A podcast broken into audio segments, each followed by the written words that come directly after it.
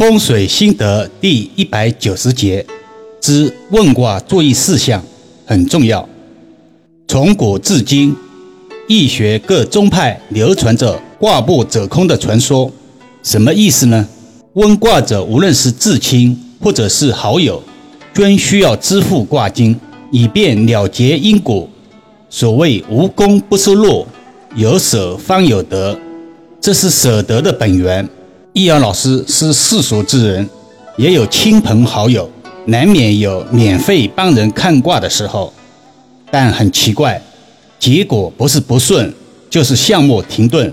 不仅感叹祖宗文化的神奇，今天来理一理问卦的相关注意事项：一时不测，一不测，不信命者不测，成者发于信，无信也就难有诚意可言。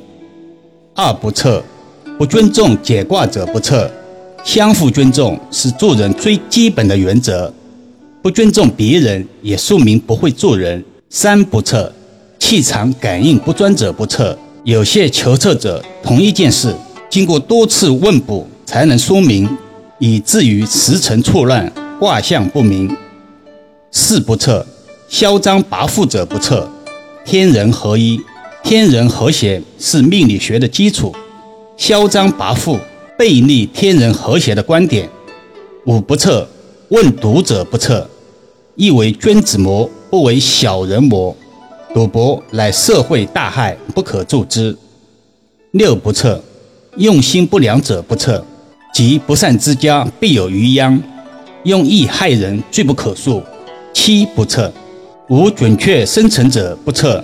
时辰不明，就好比病情不明，无法对症下药，容易出现误判误测。八不测，无道德底线者不测，德养浩然正气，无德则亵渎神明。九不测，窥视国事者不测，国事涉及政治问题，易招来官灾。十不测，神志不清者不测。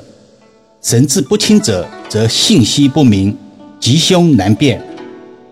二、哪些人可以免卦经？一、气运将尽之人可免费解卦，因他再无妄愿，免卦经也罢。二、寿元将尽之人不测，话糙理不糙，请正面理解。行话是这么说的：生人不赚故人钱，可免卦经。三。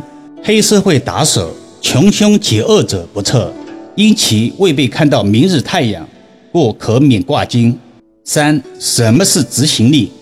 俗话说：“收人钱财，与人消灾。”这在小说或者影视作品中常常出现的台词，世人大多一笑了之。其实从易学的角度上讲，却有其理。问卦者与解卦人通常没有利益纠葛。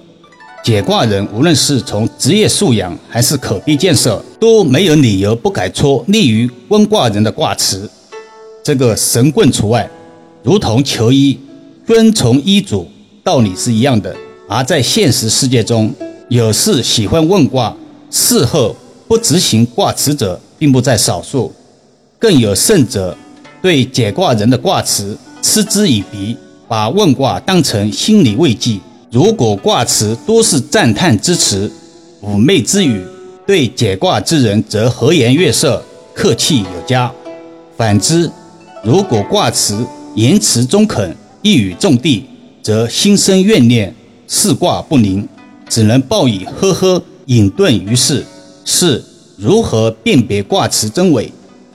易儿老师之前的短音频也曾提及一二，玄学验证是唯一的治理。